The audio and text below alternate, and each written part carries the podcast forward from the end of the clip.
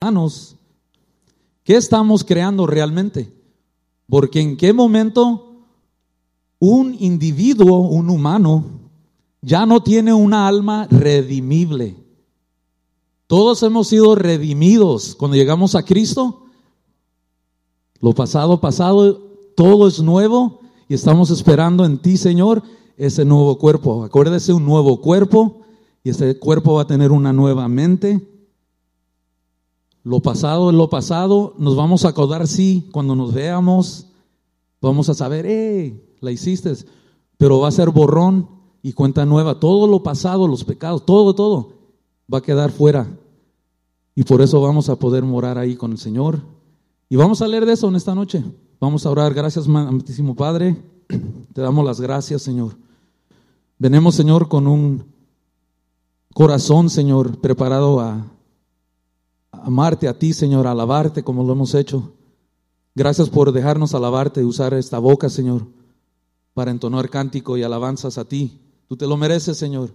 Te damos gracias, Señor, porque ahora a través, Señor, de tu palabra, la que nos has dejado, podemos aprender estas cosas, Señor. ¿Qué es lo que viene? ¿En qué momento estamos viendo las cosas ya, Señor, llevarse a cabo? ¿Y qué es lo que viene? Porque tú conoces el pasado, presente y futuro. Te damos gracias, Señor, porque sabemos que en ese futuro vamos a estar contigo, Señor. Por los siglos de los siglos. Y el pueblo dice, Amén. ¿Pueden tomar asiento? Amén.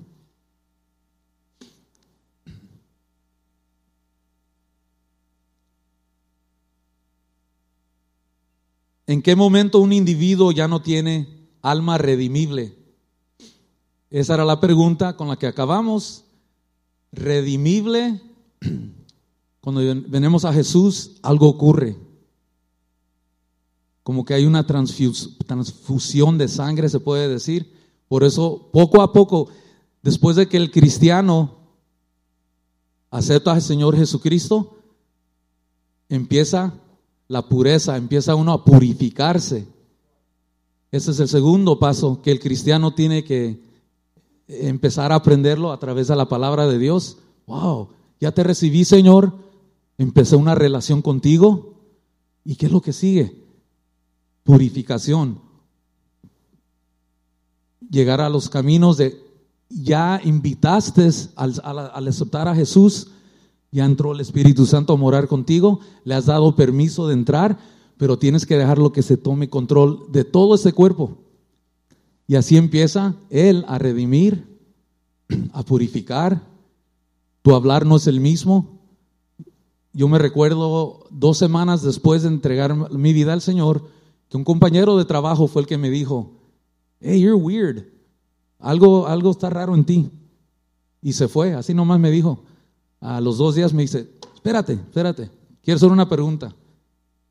Ya no, no hablas igual, llevo dos semanas viendo que, y oyendo que ya no dices malas palabras. ¿Qué pasó? Wow, yo, yo no me di cuenta. Él, las personas alrededor se dieron cuenta. Y ahí empezó el Señor a cambiar el hablar, a llenar a venir aquí, a sentarme ahí más o menos donde está la hermana Dulia. Ahí era que yo y Norma nos sentábamos en las bancas, había bancas aquí antes, y el Señor empezó a, a, purificar. Y en ese momento la oficina que está allá atrás, antes estaba acá atrás, detrás del, del altar. Ahí entramos, yo y Norma nos presentamos a Pastor y le dijimos, ah, queremos congregar aquí y uh, estamos alegres de estar aquí. Eh, y mi esposa le dijo al pastor, oh, mi esposo es músico. Él, él toca en tocaba en el mundial, en el mundo, como dicen. Y el pastor estaba escribiendo, me acuerdo, y se, se volteó para arriba y nos vio y nos dice, está bien, tomen asiento. Bueno, este tomar asiento duró dos años y medio y le doy gracias a Dios que el Señor me trajo aquí, a mi familia, a mí, a mi hijo, en ese entonces, después vino Priscilla pero le doy gracias al Señor porque esos dos años y medio, en ese tiempo que yo llegué aquí, pastor estaba atravesando por la historia de Moisés. Y me llené tanto, tanto de la alabanza que cantaban aquí, de la palabra, que yo ahí sentado le cantaba a Dios y sentía que era lo más grande que había, mi mejor alabanza, el mejor cántico, que nunca lo encontré afuera, lo llegué a encontrar aquí. Y eso es dejarse que el Señor lo purifique. los cánticos me quebrantaban. Antes de eso, yo pude llegar a, visitar la iglesia de mi familia y ahí mi hermano Víctor entonaba cánticos que así se me hacía nudo la garganta, se me hacía nudo. Yo todavía no había llegado al Señor, pero mi mamá me decía, vas a entrar, si vas a ir al party, vas a entrar a la iglesia primero. Solo me sentaba como hijo obediente, pero el Señor empezó, ve, a hacer algo, a hacer algo.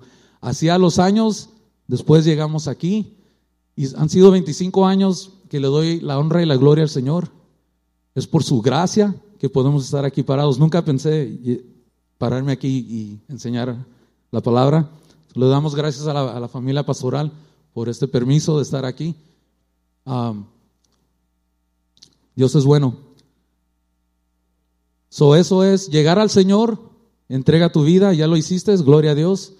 Y ahora empieza la pureza, la purificación. Deja que el Espíritu de Dios haga su trabajo en ti.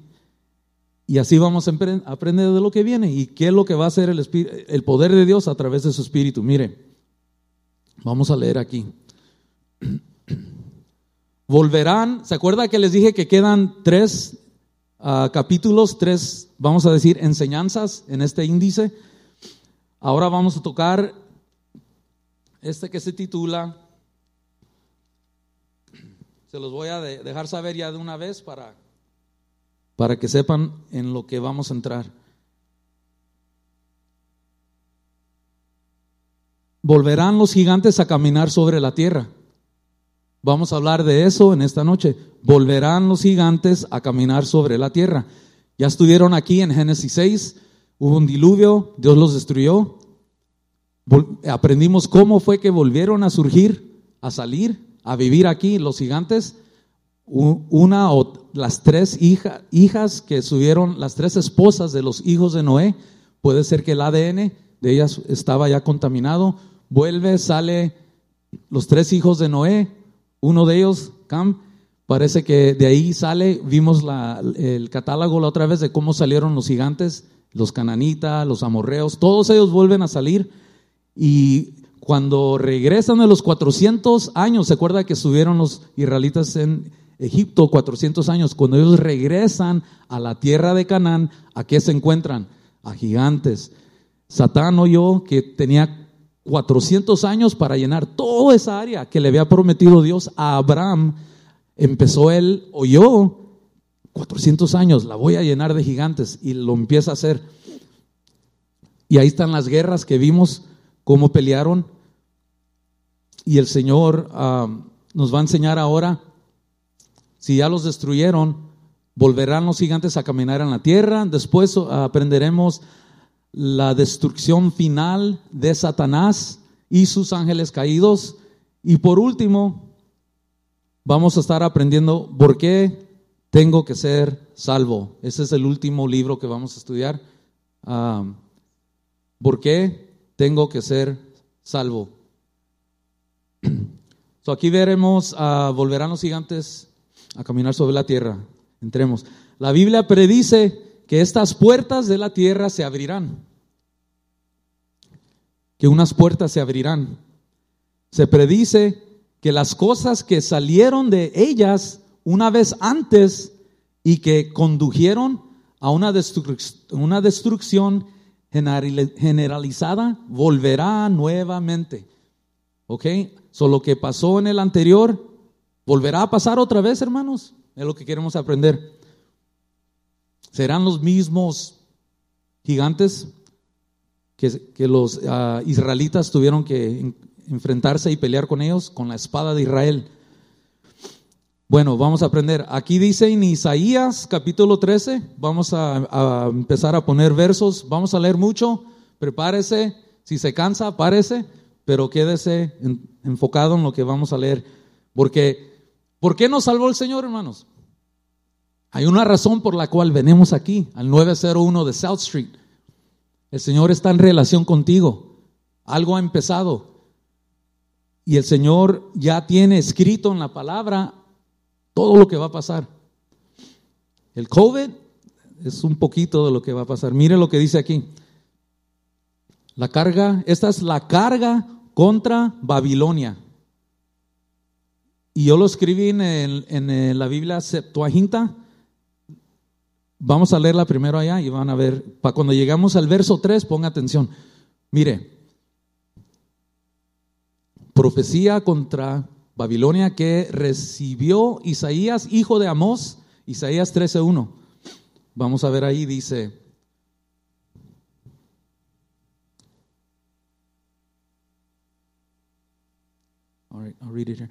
Dice, levantad bandera sobre el monte de la llenura.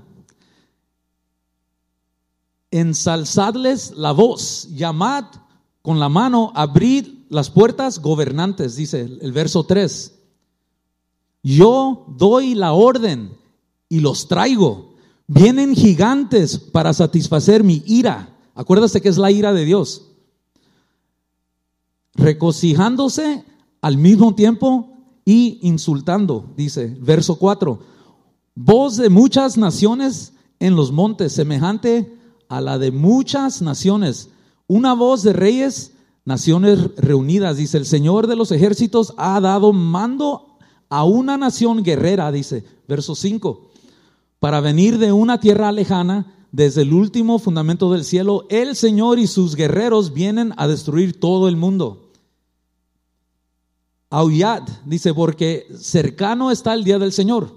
Acuérdese de esa frase, el día del Señor, the day of the Lord. Y vendrá destrucción de parte de Dios. Fíjese, Dios nos está advirtiendo ahorita y va a llegar un tiempo donde Él va a tener que iniciar la destrucción, dice, que viene de parte de Dios para toda la persona aquí que se queda, como el cántico lo dice. Gritarán, Cristo vino, Cristo vino. Verso 7, por tanto, toda mano se volverá impotente y toda alma humana se angustiará. Verso 8, los ancianos se turbarán y dolores se apoderarán, se apoderarán de ellos, dice, como de mujer de parto, y se lamentarán uno a otros y se asombrarán y cambiarán su rostro como una llama, dice. Porque he aquí el día del Señor viene al que no se puede escapar.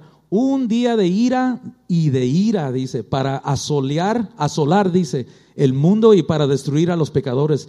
Verso 10, porque las estrellas del cielo, Orión y todo el ejército del cielo no alumbrarán y oscurecerá al amanecer y la luna no alumbrará. Darkness, total darkness. Y mandaré males para todo el mundo y visitaré a los impios con sus pecados, destruiré la sobería de los transgresores y humillaré la sobería de los altivos. Verso 12.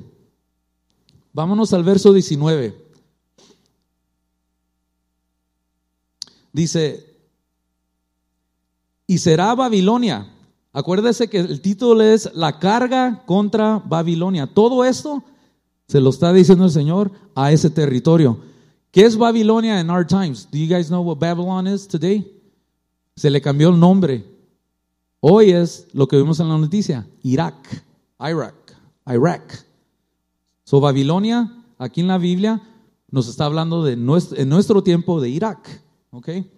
Dice, y será Babilonia que el rey de los caldeos llama gloriosa, como cuando Dios derribó a Sodoma y Gomorra. Mire, así como destruyó Sodoma y Gomorra, así le viene a Babilonia.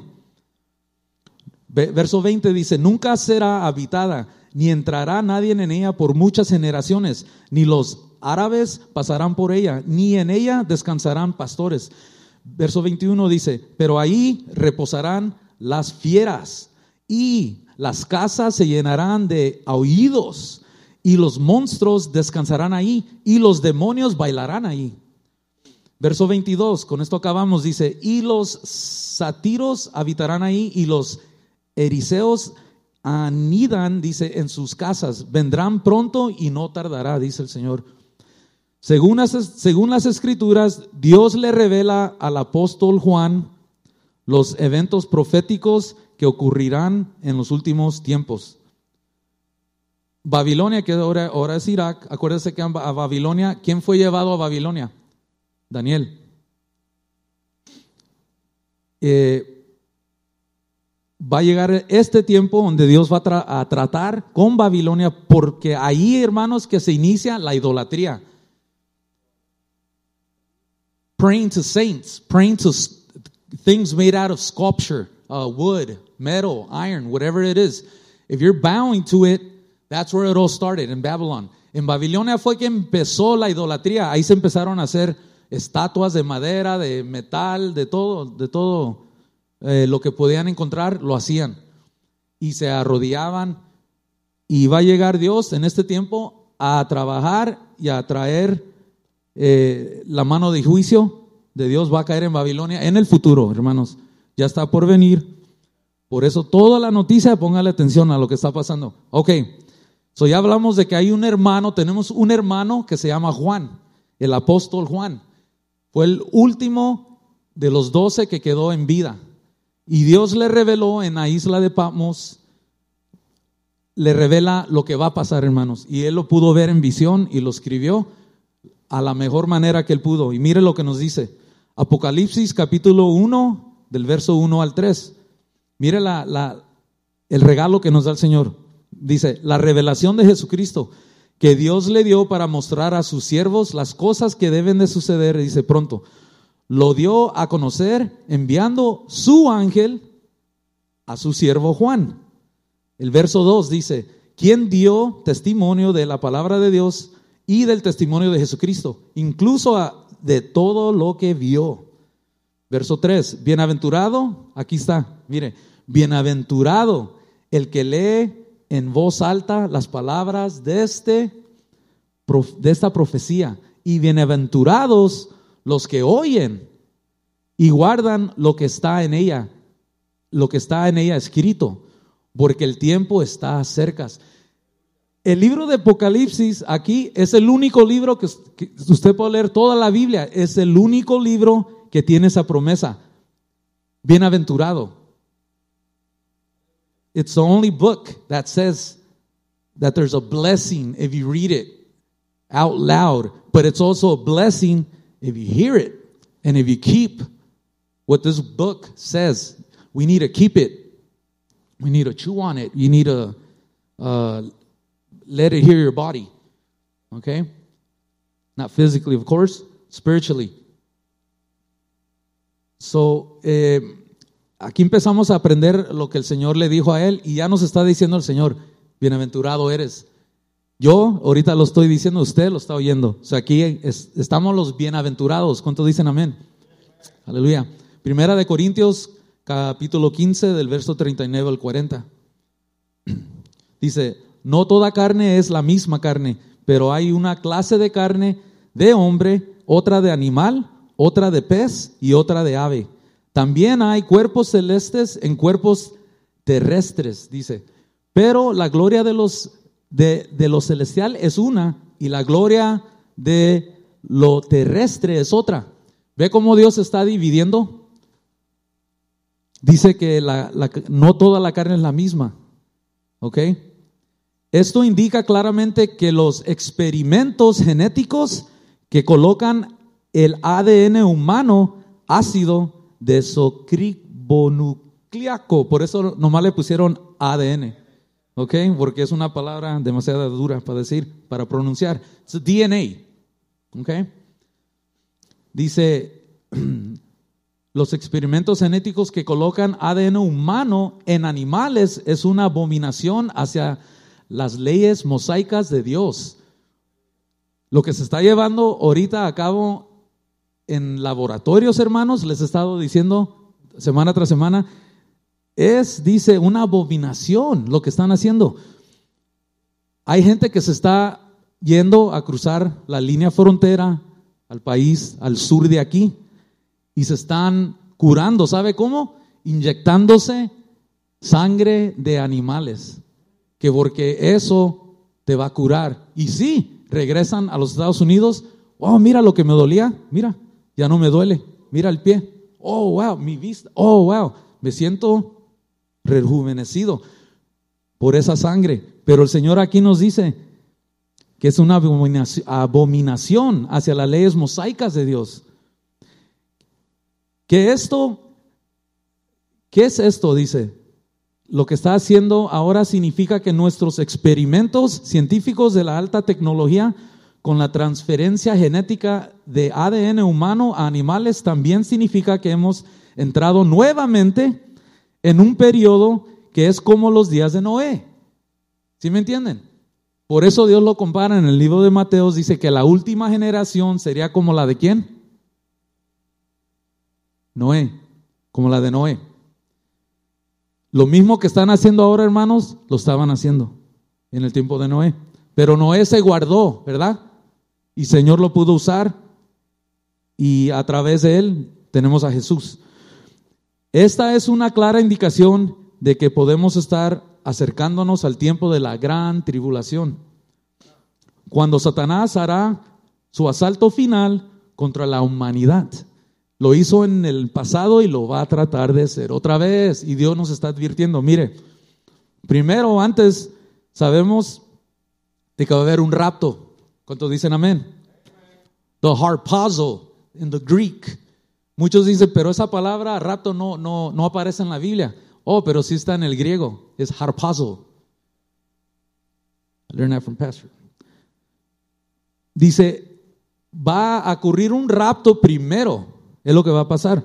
Ocurre primero y después el anticristo se presentará y hará un pacto con quién? Con Israel. Y eso lo encontramos en Daniel 9:27. Mire lo que dice el Señor. Eh, aquí estamos hablando de ese personaje que se va a presentar. Daniel 9:27. Esto es lo que va a iniciar los siete años de tribulación. Y como sabemos, mire lo que dice. Entonces confirmará un pacto con muchos durante una semana. ¿Cuántos días tiene una semana? Siete. Pero sabemos que aquí no está hablando de simplemente siete días, está hablando de siete años. Después agarraremos más versos para meternos ahí. Pero mire lo que dice. Entonces confirmará un pacto con muchos durante una semana. Pero a la mitad, ¿qué será la mitad de siete? Tres años y medio. Ahí mismo, mire lo que hará. Pero a la mitad de la semana pondrá fin a los sacrificios y las ofrendas que se van a estar llevando a cabo para que haya ofrendas, sacrificios y ofrendas. Israel tiene que tener su templo. Ya va a estar construido el templo. Él lo que va a hacer a la mitad, a los tres años y medio, mire lo que dice. Dice, a la mitad de la semana pondrá a fin. Va a entrar ahí y va a decir, no más sacrificios. Va a entrar en el templo y va a decir eso. Dice, no. Y las ofrendas las va a parar. Y sobre él, ala de las abominaciones, estará el desolador, dice, hasta que la consumación determinada se derrame sobre el desolado. Pero ¿dónde va a estar la iglesia? Gone. El Señor nos va a sacar, nos va a remover de aquí. Pasarán tal vez meses, no sé cuánto tiempo exacto, pero se va a llevar a cabo Daniel 9:27. ¿Qué es lo que está deteniendo de que ese personaje llegue a la tierra y se presenta y, diga, paz, paz, todo el mundo, no ataque a Israel? Construyan su templo, lo pueden hacer así, hermanos. La construcción puede ser meses y tienen su templo. Y él necesita ese templo porque se va a meter en él, se va a quitar la máscara y se va a declarar que él es Dios. Israel va a decir, un minuto, eres buena persona, eres esto, esto, nos pusiste este templo, pero tú no eres Dios. Y ahí es donde empieza a la matanza, hermanos. Dice que va a hacer a, a, Hitler, lo va a hacer ver como nada, como un títere. Lo que él va a hacer, y ahí va Israel a salir, a esconderse. Pero Dios tiene, los tiene en sus manos, porque se les va a presentar a los finales de los siete años, Jesús se presenta a ese pueblo, a su pueblo, y le va a enseñar las heridas. Y le van a preguntar, ¿quién te hizo eso? Y él va a explicar que los mismos miembros de su casa. Y ahí son ellos dicen, oh, wow, eres el Mesías al que hemos estado esperando. Ahí es donde se acuerda que se le quita el velo a Israel y ven, lo ven como su Salvador en ese momento. Por eso los siete años de tribulación tienen otro nombre. ¿Cómo se llama Israel? Antes de Israel se llamaba como Jacob. So son, it's, the, it's Jacob's trouble. los problemas que van a pasar Jacob y Jacob es Israel. His name, su nombre fue cambiado de Jacob a Israel. son siete años, hermanos, pero la iglesia tenemos que mantenernos firmes porque nos iremos con Él. No nos queremos quedar durante estos siete años. Mire lo que va a pasar durante los siete años. Vamos a entrar en materia. ¿Están listos? All right.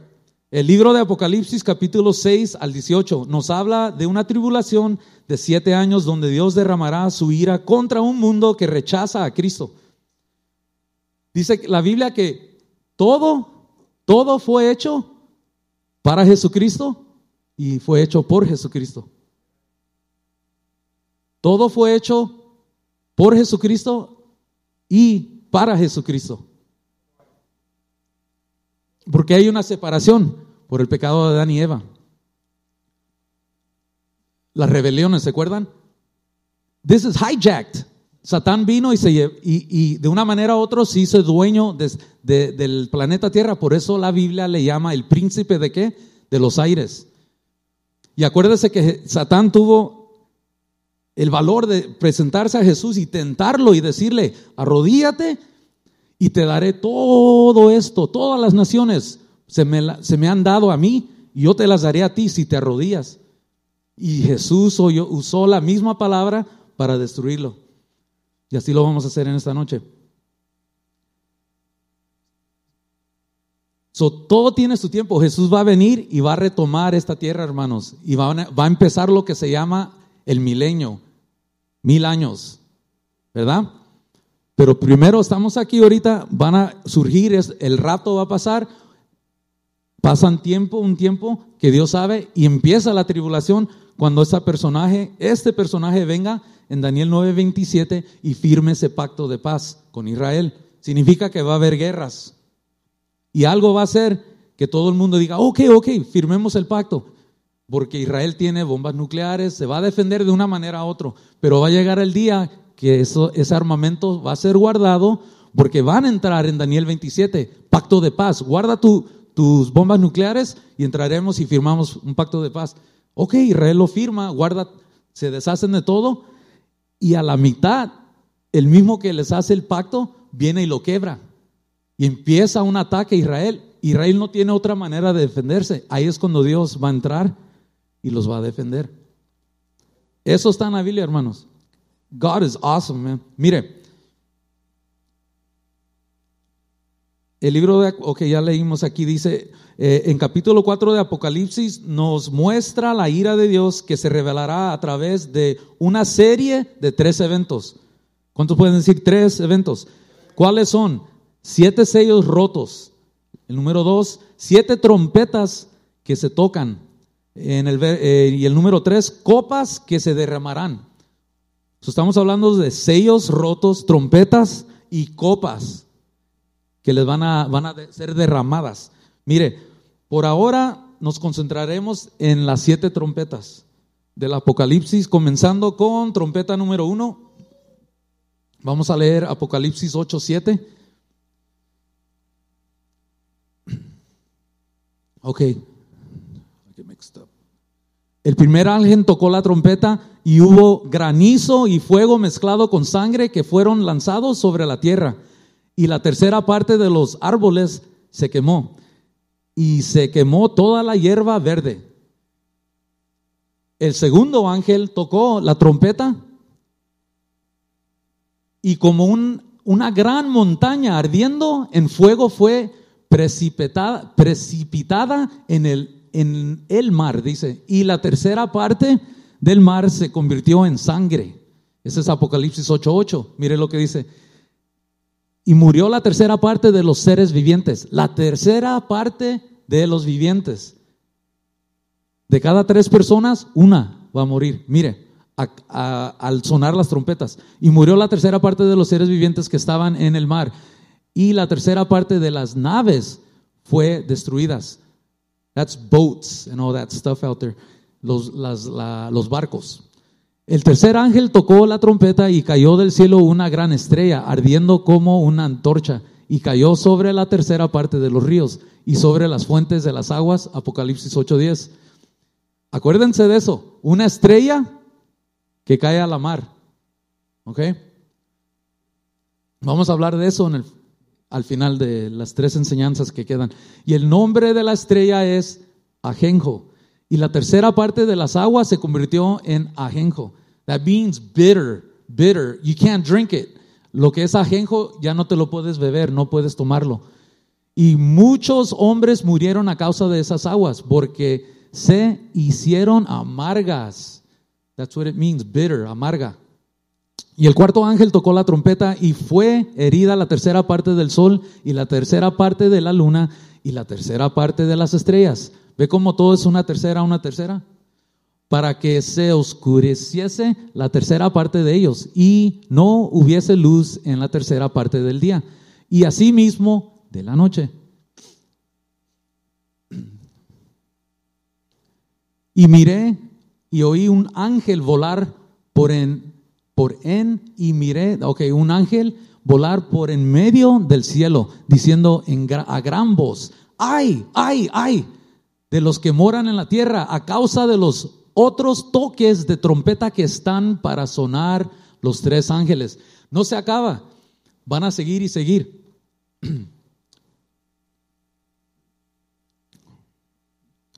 So aquí dice, vamos a ahora detallar lo que acabamos de leer. Trompeta número uno, Apocalipsis 8:7, nos dice que una tercera de la parte de la tierra se va a quemar. También dice que la tercera de los árboles van a ser quemados. Toda la hierba verde se quemó, dice aquí.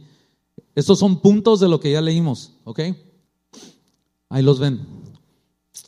Trompeta número dos nos dice, la tercera parte del mar se convierte en sangre. La tercera, tercera parte de la vida marina muere. I'm sorry, Priscilla, but it does happen. Priscilla está estudiando uh, uh, marine biology, biología marina, y aquí el Señor tiene ya escrito que la tercera parte de la vida marina muere, not all of it, one out of every three, una de cada tres, y una tercera de los buques uh, marinos se destruyen, that's boats are destroyed. Trompeta número tres nos enseñó de que debido a una gran estrella que cae del cielo, una tercera de toda la agua dulce se vuelve amarga y muchos mueren. Trompeta cuatro dice, todas las fuentes de luz se oscurecerán en una tercera parte. Dice, Jesús dijo en Lucas 21, 25, habrá señales en el sol, la luna y las estrellas, y en la tierra angustia de las naciones con perplejidad, dice.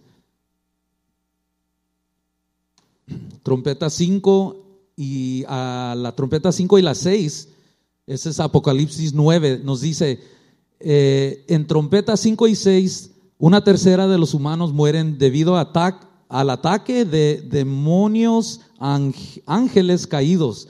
Dice, en la primera mitad del capítulo 9 veremos que los ataques de los ángeles caídos son limitados y con propósito de atormentar, pero no pueden matar a nadie. Y luego, en la última parte del capítulo 9, veremos otro grupo de ángeles caídos liberados con la diferencia de que estos ángeles caídos se les da la capacidad no solo de atormentar a, los, a las personas, sino también de matarlas. Un grupo que solamente, de ángeles que va solamente a atacar, a atormentar. Después sale en el mismo capítulo otro grupo de ángeles, estos sí matan. ¿Ok? Y ahí está la mezcla de lo que vamos a aprender. Por eso le pusimos, volverán los gigantes a caminar sobre la tierra. Allá vamos. Apocalipsis 9, Y el quinto ángel tocó la, su trompeta, el quinto ángel tocó su trompeta y vi una estrella caída del cielo a la tierra. Se le dio la clave para el pozo del abismo, hermanos. Se va, a abrir, le van a dar una llave y él va a bajar a la tierra y va a abrir un pozo en el abismo. Vamos a leer todo el capítulo y luego lo vamos a detallar se le dio la clave para el pozo del abismo, dice el verso 2, abrió el pozo del abismo y desde el pozo subió humo, como un, el humo de un gran horno, y el sol y el aire se oscurecieron por el, el humo.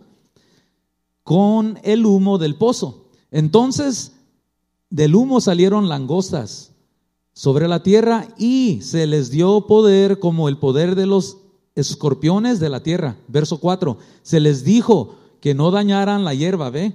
Se les, se les ordenó, no dañaran la hierba de la tierra, ni ninguna planta verde, ni ningún árbol, sino solo a las personas que no tienen el sello de Dios en la frente. La humanidad será torturada por demonios durante cinco meses. Ok, también el verso 5 nos dice, se les permitió atormentarlos durante cinco meses. ¿Cuánto dura la tribulación? Siete años. De eso, en esos siete años van a haber cinco meses. Y esto es lo que va a pasar. Imagínense, cinco meses. Se les permitió a esos ángeles que salen del pozo, se les permitió atormentarlos a la humanidad durante cinco meses, pero no matarlos. Y su tormento era como el tormento de un escorpión cuando pica a alguien. Y el verso 6 dice, y en aquellos días la gente buscará la muerte y no la encontrará. Anhelarán morir, pero no muer, no, pero la muerte huirá de ellos, dice. Van a desearse, imagina el desear parar de vivir porque lo que está usted pasando ya no quiere vivir se da un tiro, como les dijimos la semana pasada, pero no se puede morir. Su cuerpo, su espíritu y alma no salen. Se queda ahí como en un coma, viendo todo. Y, picado, y, eh, yo creo que va a ser de lo peor. Acuérdese que es la ira de Dios contra la gente que no quiso escuchar y aceptar al Señor. El verso 7 nos dice, en apariencia las, las langostas eran como caballos, mire, Mire cómo lo, describe. En apariencia, las langostas que dijeron que iban a salir eran como caballos preparados para la batalla. Sobre su cabeza tenían lo que parecían coronas de oro, sus rostros eran como rostros humanos, ¿ve? Sus cabellos como cabellos de mujeres y sus dientes como dientes de león. Verso 9, tenían corazas como corazas de hierro y el ruido de sus alas eran como el ruido de muchos carros con caballos que precipitan a la batalla. Verso 10, tenían colas y aguijones como escorpiones. Y su poder para herir a la gente durante cinco meses, esta es sus, esta, está en sus colas, dice. So, de la boca, fuego, y de, la cola, dice, eh, como aguijones, como escorpiones, y su poder para herir a la gente durante cinco meses. El verso 11 dice, tienen por rey, mire que tienen un rey, tienen por rey sobre sí al ángel del abismo. There's an angel down there. There's a leader. Su nombre en hebreo es Abadón y en griego se llama Apolión. Verso 12. Ha pasado el primer ay ya pasó el primer, ay, ¿se acuerda? Que va a haber más. He aquí todavía están por venir dos más, ay, ok, tres en total. Verso 13 dice, entonces el sexto ángel, ya hablamos del el quinto, ahora es el sexto. Ángel tocó su trompeta y una voz de los cuatro cuernos del altar de oro delante de Dios. Allá se va a anunciar. Verso 14, ¿qué decía al sexto ángel que tenía la trompeta. Suelta, mire aquí, ya acabamos de hablar del primer grupo de ángeles que solamente viene a atormentar por cinco meses. Mire el segundo grupo. Suelta a los cuatro ángeles, cuatro, que están atados junto al gran río Éufrates. El río Éufrates se encuentra ¿dónde? El juicio de qué dijimos que era? De Babilonia, Irak. Allá se encuentran estos ríos, eh, son cuatro ríos, pero estamos hablando de uno, ¿ok? El río Éufrates. Mire, dice el verso 15, entonces los cuatro ángeles que habían sido preparados para la hora, el día, mire, fueron preparados para la hora, ahorita son las nueve, el día, viernes hoy, el mes y el año, fueron librados para matar a un tercio de la humanidad una tercera parte. Estos sí van a matar a la tercera. De cada tres personas, una va a morir por lo que ellos van a hacer. So ya no son los, el grupo que solamente tormenta, sino, y esto hermanos va a ser durante los siete años de tribulación, pero la iglesia va a estar ¿dónde? ¿Cuántos se van con Cristo? Con el omnipotente. Amén. No con el omni, el omnipotente. Porque alguien preguntó que si yo, ah, alguien le preguntó a alguien una vez, ¿usted cree en los omnis? Y él dijo, claro que sí. Parece que fue el mismo hermano Marino que canta la canción de la tribulación. Le preguntaron, ¿usted cree en, el ovnis? Claro que sí. Oh, ¿cómo? Usted es cristiano. Y dice, en el omnipotente. Dice. dice el verso 16, el número de tropas montadas era 200 millones. El número de tropas montadas, acuérdese que los describe como qué? Como caballos, ¿verdad? Preparados para la batalla. Y luego habla de que tiene dientes de león, pelo de mujer. Así lo, así lo vio Juan. Acuérdese que Juan vio todo eso y lo escribe como él lo ve. Tal vez no habían palabras perfectas, pero nos da a entender qué es lo que él estaba viendo. Yo me recuerdo una vez que aquí se metió una rata. Eh, estábamos en un servicio de, estábamos haciendo algo, ensayo, no sé qué fue, y todos empezaron a brincar allá a la entrada porque esa se metió, estaba lloviendo afuera y usted veía a la gente volar y acá y, digo, wow, eso es lo que, lo que produjo una rata simplemente. Imagínese estas bestias. usted no quiere estar aquí, amén. Dice, el número de tropas montadas eran 200 millones. That's 200 million of them coming out. Tienen su líder, son cuatro los, los que salen, los ángeles, pero hay un, hay un ejército detrás. 200 millones. ¿Sabe cuántos fueron los soldados, el total de soldados en la guerra mundial? Una. 70 million, 70 millones. Aquí está hablando de 200 millones. Si usted une todos los países que pelearon en la guerra mundial número una, son 70 millones en todas las Naciones Unidas, todos los países. Y aquí está hablando de un, de un ejército de 200 millones. Dice, y oí su número, dice Juan que lo oyó. Verso 17, y así vi a los caballos en mi visión y a los que los montaban. ¿Ve? Él describe que así vi a los caballos en mi, en mi visión y a los que montaban. Llevaban corazas del color de fuego y de zafiro y de azufre, y las cabezas de los caballos eran como cabezas de leones, y fuego y humo, y azufre salió de sus bocas. Verso 18. Por estas tres plagas, una tercera parte de la humanidad, humanidad murió por el fuego y el humo y el azufre que salía de sus bocas. Ah, verso 19 dice, porque el poder de los caballos está en sus bocas y en sus colas, porque sus colas son como serpientes con cabeza y por medio de ellas hieren. El verso 20 dice, y el resto de la humanidad que no fue asesinada por estas plagas no se arrepintió. Van a, esa gente que se va a quedar aquí, hermanos, van a ver todo eso y no se van a arrepentir. Dice, de no se arrepienten de las obras de sus manos, ni dejaron de adorar a demonios y ídolos de oro, de plata, de bronce, de piedra y de madera, que no pueden ver, oír ni caminar. Verso 21 ni se arrepintieron de sus asesinatos ni de sus hecherías. That's witchcraft. Lo que significa drogas y farmaquía, de donde sacamos nuestra palabra farmacia o su inmoralidad sexual o sus robos, dice. No se van a arrepentir de nada. Después de ver todo eso, hermanos, endurecerán su corazón y van a estar diciendo, Dios, ahí se acaba la descripción del ah, capítulo 9.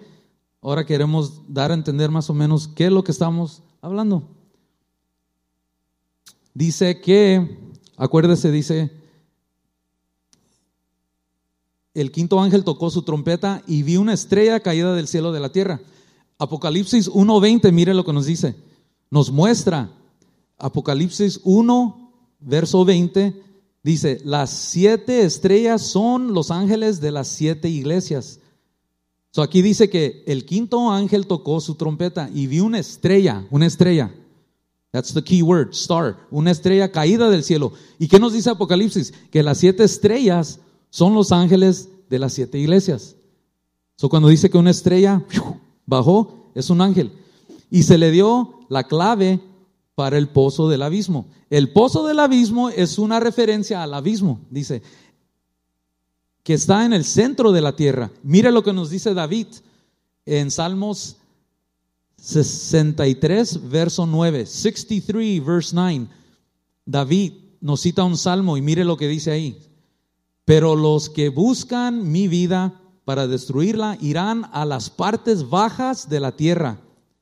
Ahí está dándose a, entender lo que es el pozo del abismo. Está hasta allá abajo.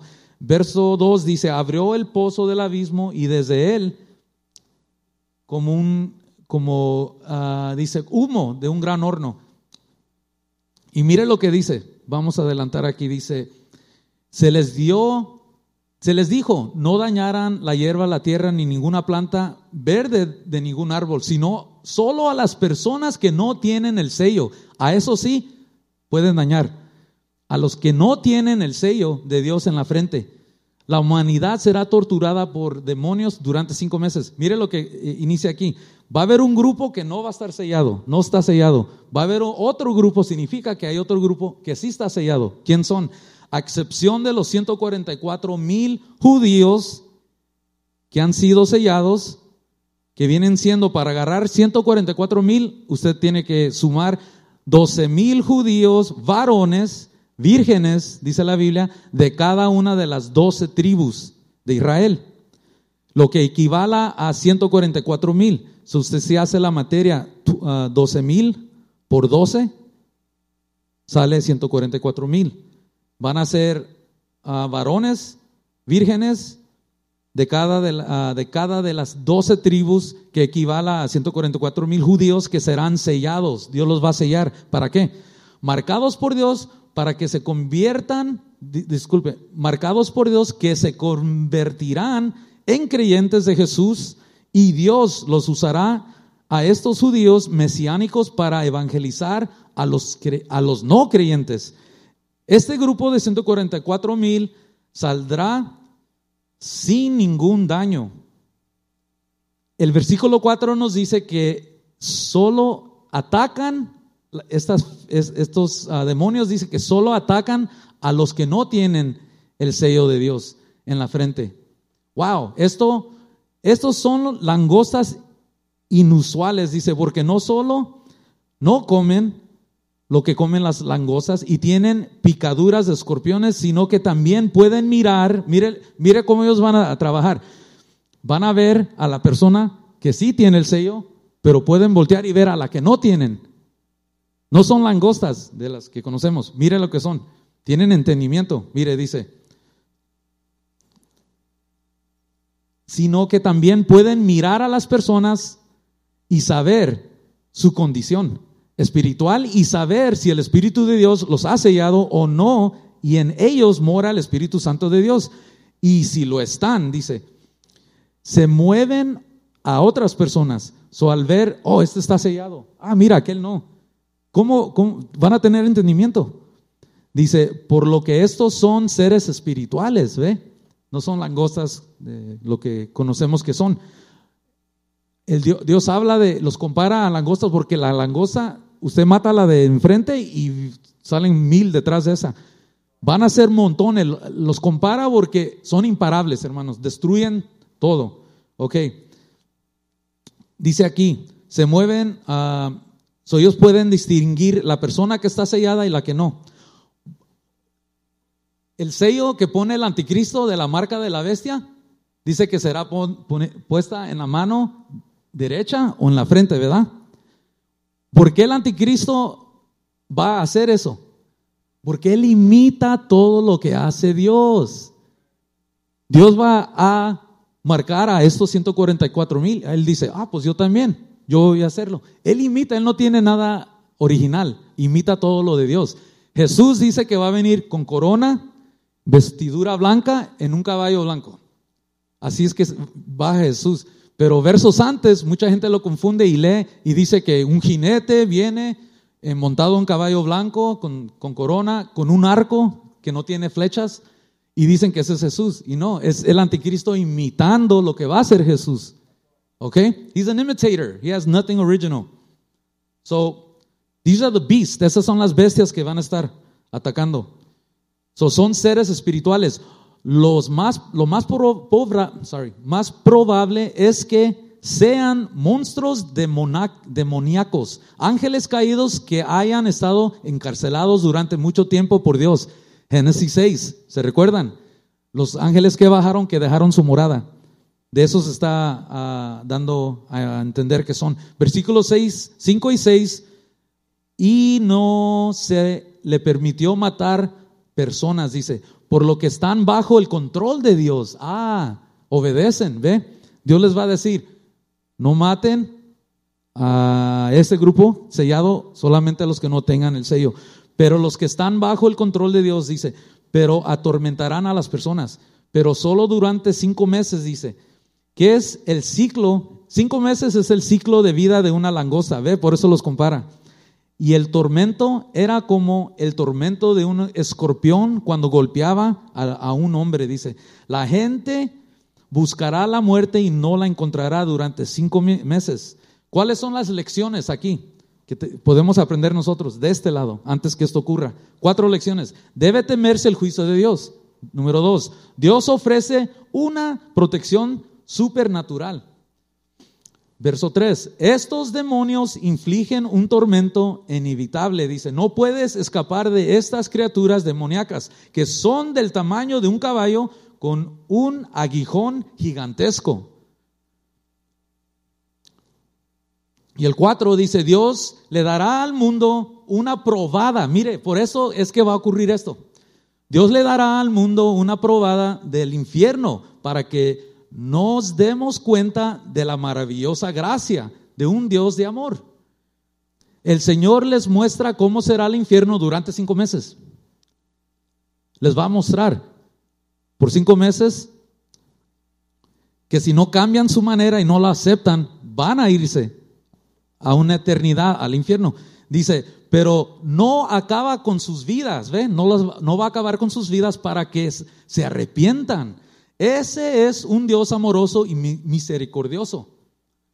So, ¿Qué es lo que va a pasar, hermanos? Durante los siete años, los 144 mil jóvenes judíos van a estar, it's like, es como tener 144 Billy Grahams, como tener 144 ah, pastores, ah, como lo tenemos nosotros. Van a estar predicando el Evangelio. Gente va a llegar a los caminos del Señor. Se van a arrepentir, pero ¿a precio de qué? Les cortarán la cabeza, simplemente. ¿Aceptas la marca o es decapitado? Y así va, va, a pasar, la gente va a dar su vida porque saben que hay una eternidad. Oyeron el mensaje de este lado, los siete, eh, eh, ocurre el rapto, no se van, van a quedarse esas personas y van a, a, recordarse, oh man, seven years of tribulation, ahí viene. Y van a ver, si ahorita está mal, va a estar real bad, real bad. Va a haber temblores que dice que islas van a desaparecer, las montañas van a quedar ah, destruidas. Un movimiento completo durante los siete años no quieren estar aquí. Ningún cristiano se quede, amén. Ok. Salomón dice, Salomón dijo en una observación en Proverbios 13, 30 a 27 que las langostas no tienen rey. Sin embargo, avanzan juntas en filas. Estas langostas en particular tienen un rey. Ya hablamos de que ese rey es Satanás. Abadón, Apolión significa el destructor. So, si ustedes hablan, eh, eh, si estamos diciendo que simplemente son langostitas que van a salir y van a destruir, no, porque aquí dice que tienen un rey. Las que van a salir sí tienen un rey. La langosta no tiene rey, no, no tiene líder. Ellos atacan y hacen lo que hacen. Eh, pero estas sí tienen. Dice que tienen un rey, que, se, que, ese, que es el rey, que es, dice, su rey es Satanás, Abadón, Apolión, que significa el destructor. Ah, aquí después leímos en eh, el sexto ángel, dice, tocó su trompeta. ¿Y qué pasó? Ubicado en la, en la antigua Babilonia, ahí es donde está el, el río Éufrates, ubicado en la antigua Babilonia, que es actual totalmente Irak. Babilonia nunca ha sido completamente destruida, ¿ve? Ahí está la clave. Todavía es un evento que va a suceder, la destrucción de Babilonia. ¿Dónde empezó qué? Toda la idolatría, hermanos. Hay una referencia a la caída de Babilonia en Apocalipsis 18, verso 2. Uh, Revelation, chapter 18, verse 2. Do we have that? Apocalipsis, capítulo 18, verso 2. Dice, y lloró poderosamente con una voz fuerte diciendo, ha caído, ha caído la gran Babilonia y se ha convertido en morada de demonios, prisión para todo espíritu inmundo y jaula para todo pájaro inmundo y odiado, dice. En la antigua Babilonia y el efecto de eso y su presencia todavía está ahí. Y Dios va a liberarlo, librando a estos cuatro ángeles que están atados en el gran río Éufrates. Es decir, usted va a Irak, visita, vea para abajo, porque si usted ve el río, abajo de ese río Éufrates están encarcelados cuatro ángeles que tal vez son miembros de ese grupo de Génesis 6 que los ataron y están ahí, encarcelados. Y Dios ya eligió la hora, el día, el año en que los van a soltar, hermanos. So, ¿qué en sí está deteniendo de que eso ocurra? La iglesia, us, we're still here. Estamos aquí todavía. Cuando el rato ocurra, hermano, todo eso, así va a empezar a, ocurrir. No queremos estar aquí. Eh, entonces, cuatro ángeles que están atados, dice, lo que significa que son ángeles caídos. Una tercera de la humanidad será asesinada por ángeles caídos. Se estima que más de 1.5 millones de personas, dice, morirán. En este, en este momento actual, ahorita, estamos llegando a 8 mil millones de personas. 8 million people. 8 mil millones de personas en el planeta y para cuando lleguemos a la sexta trompeta, la mitad de la población de la tierra será, se ha ido, ya sea por la muerte o por el rato. Pero como mínimo 4 millones de personas se, han ido para cuando suena la sexta trompeta, dice. La mayoría de estas muertes y estamos justo en el punto medio de la tribulación, dice, déjalo. Cuatro millones de personas se han ido, dice, la mayoría de ellas muertas y estamos, y estamos justo en el punto medio de la tribulación y la mitad de la población mundial se ha ido. A la mitad de la tribulación, son tres años y medio, ya la mitad, cuatro millones de personas, un grupo se fue en el rapto, otro grupo va a morir y va a quedar la mitad. Ok, aquí dice la palabra arrepentirse. Dice que no se arrepintieron de, su, de todo lo que hicieron, que adoraron a estatuas, idolatría. La palabra arrepentirse se encuentra 12 veces en el libro de Apocalipsis. ¿Por qué? Ese es el corazón de Dios. Arrepiéntense, arrepiéntense. ¿Qué, es, ¿Qué significa arrepentirse? Alejarse de su pecado y volverse hacia Dios. Turn around, do a 180 Turn and follow God. De, ¿De dónde sacamos nuestra palabra? Ya hablamos de que no van a, arrepentirse de su hechicería, ah, de drogas, farmaquía. De dónde sacamos nuestra palabra farmacia. De farmaquía sale la palabra farmacia. Y su inmoralidad sexual y sus robos, dice. Dios le da a la humanidad una probada del infierno en las trompetas 5 y 6 como una advertencia final. Parece que esta es la última advertencia a la que se puede responder en el libro de Apocalipsis.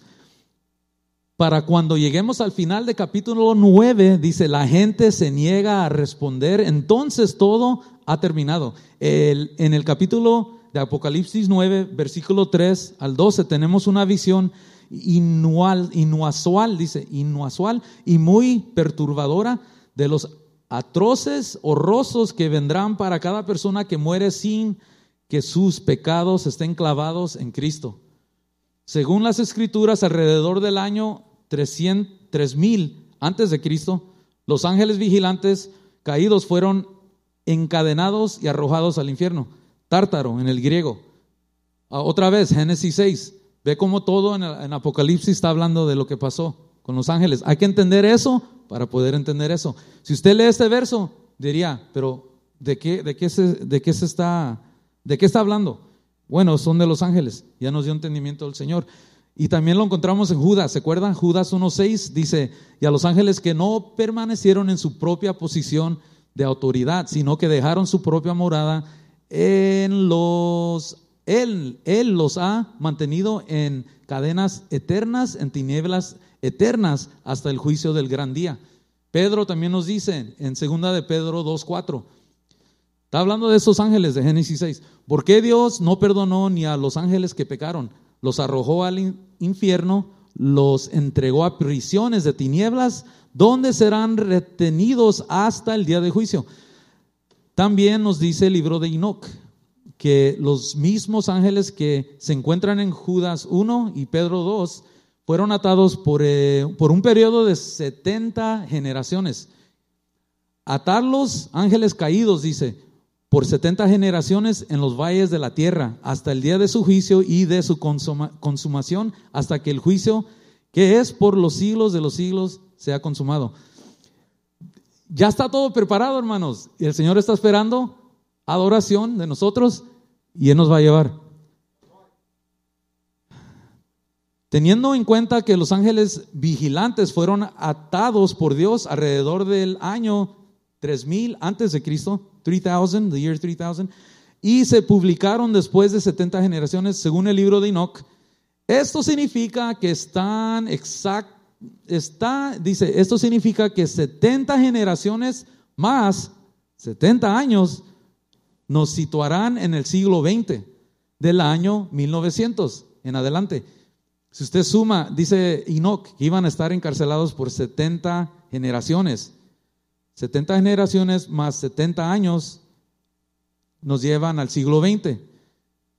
Es, es, un entendimiento. Mire, dice, este es el momento exacto en que comenzamos a presenciar una explosión de conocimiento del, año 1900 en adelante, 1900s.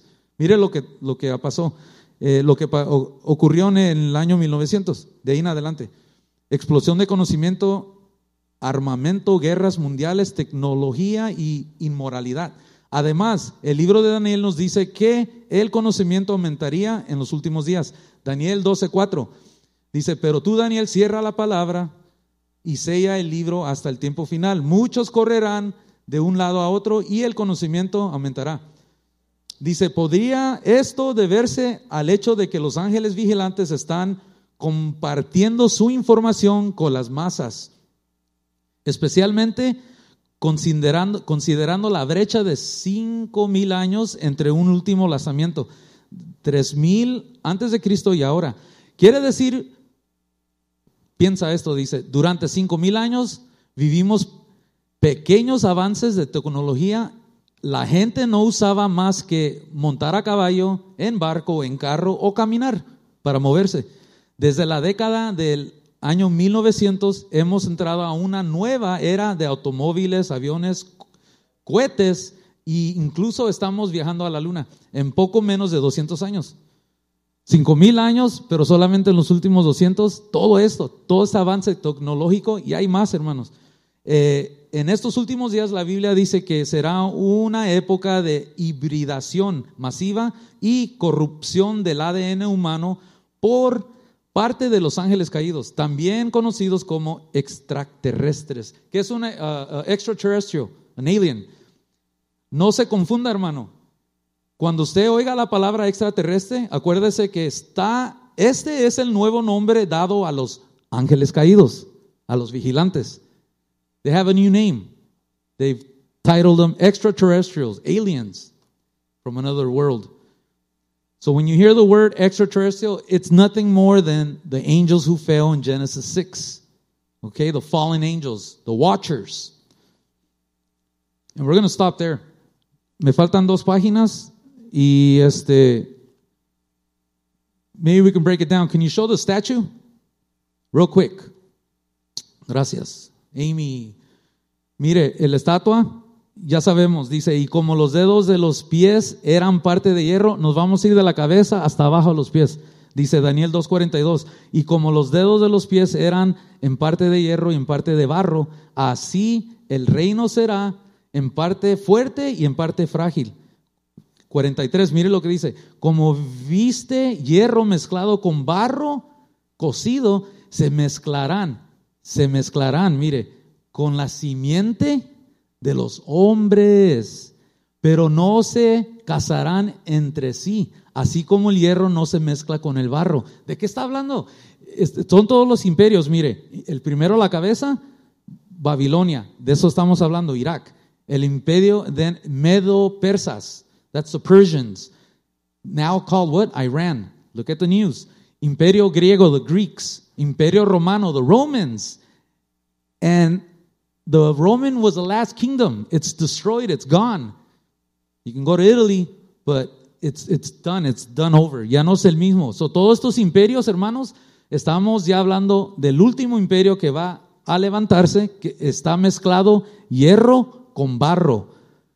Pero mire la piedra, la piedra angular. La piedra es, representa a Jesucristo que viene, ¡pum! Destruye todos los reinados, pero mire dónde es que pega.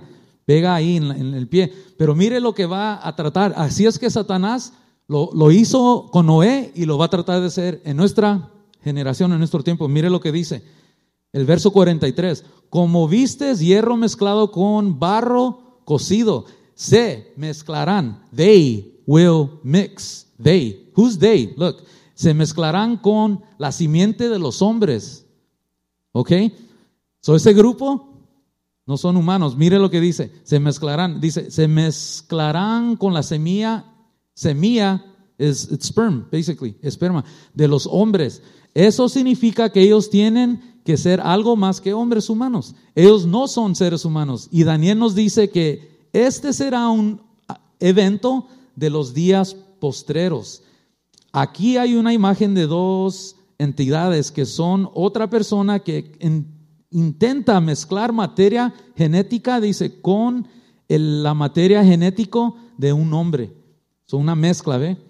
Esto está hablando de algún tipo de alteración genética que es, se compara con lo que sucedió en los días de Noé, cuando los ángeles caídos vigilantes infundieron ahí material genética, ya estamos en último, eh, genética y material genética humana, dando como resultado una maldita hibridación de la raza humana. Hoy sabemos que los ángeles caídos, llamados extraterrestres, en nuestros días están manipulando el polo genético tratando de crear, no gigantes, ahí está la, clave, ¿ve? No gigantes, sino un ser humano a su propia imagen que se parecerá a nosotros, pero que será completamente mejorado de manera demoníaca. Y lo van a hacer a, través de una palabra que ustedes van a estar oyendo mucho, se llama transhumanismo, transhumanism. Es lo que van a usar para hacer esto que este transhumanismo, dicen ellos que ah, esto especulan que los seres humanos pueden llegar a ser capaces de transformarse en seres con extensas capacidades merecedoras de la ética post-humano. Van a tratar de, mejorarse, alargar tu vida. ¿Quieres volver a ver? Usa esto, ve la sangre que se están poniendo ya eh, a cruzar la línea frontera de animales. Ya lo están haciendo, hermanos. Estamos en los días de Noé. Dice aquí, además, esto también explica el aumento de, de avistamiento de ovnis que hemos visto, dice, que hemos visto en los últimos 100 años. ¿Podría esto significar que han sido librados? Bueno, dejaré eso a que tú decidas, dice. Ah, cuando tú y yo salgamos al mundo, deberíamos mirar a todas las personas que vemos y aprender a escuchar y conocer si ellos conocen a Jesús y si sus pecados están clavados en Jesús. O si no, están o no están. Y en ese momento deberíamos mostrarles cómo escapar de los horrores del fin, escapar de los horrores del infierno porque ese es el fin para muchas personas, hermanos. Es todo. Pueden estar de pie. Gracias. Disculpe el tiempo.